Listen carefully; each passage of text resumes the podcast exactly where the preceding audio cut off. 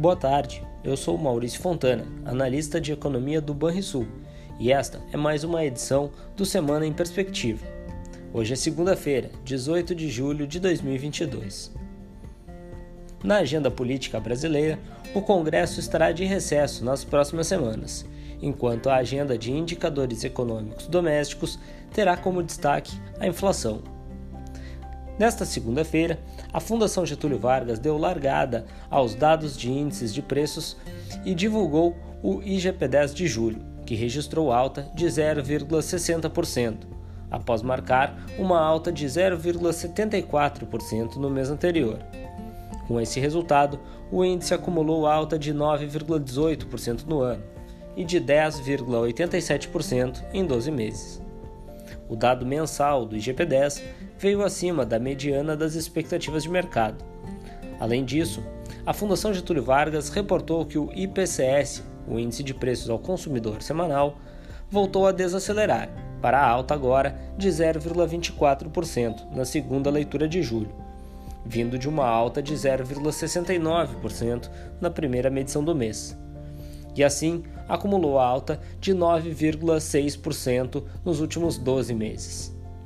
Na apuração, seis das oito classes de despesa registraram decréscimo em suas taxas de variação, e a maior contribuição para o resultado do IPCS veio do grupo Transportes, cuja variação passou de mais 0,13% na primeira quadricemana para uma queda de 1,10% na segunda influenciada pelo comportamento do item gasolina, cujo preço caiu 3,6%. Nos Estados Unidos, o destaque da agenda da semana será o setor residencial, pois serão conhecidos dados de construção de novas residências, no dia 19, e de vendas de imóveis residenciais usados, no dia 20, ambos referentes ao mês de junho. A expectativa é de alguma recuperação na margem para o primeiro indicador, após fortes quedas nos meses anteriores. Quanto às vendas, a expectativa é de estabilidade. Os preços elevados e o aumento dos custos de financiamentos imobiliários têm prejudicado os negócios no setor. Já no dia 22, espera-se pela divulgação das prévias dos índices de gerentes de compras, os PMIs, da indústria e do setor de serviços. Na zona do euro, a reunião do Banco Central Europeu, no dia 21, será o principal evento da semana. A expectativa é de que as taxas de juros administradas pelo Banco Central Europeu subirão em 0,25 ponto percentual. Além disso, a instituição deverá divulgar detalhes sobre como atuará nos mercados europeus de bônus soberanos para conter as altas muito extremas dos prêmios de risco destes papéis.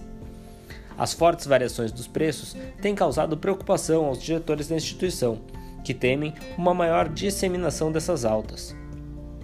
Ainda no dia 19, serão publicados números de inflação ao consumidor na zona do euro, que deve exibir alta de 8,6% ao ano, enquanto a principal medida de núcleo deve se situar em alta de 3,7%, também na comparação interanual. Por fim, assim como nos Estados Unidos, no dia 22 conheceremos os dados preliminares de PMI composto, referentes a junho para a zona do euro.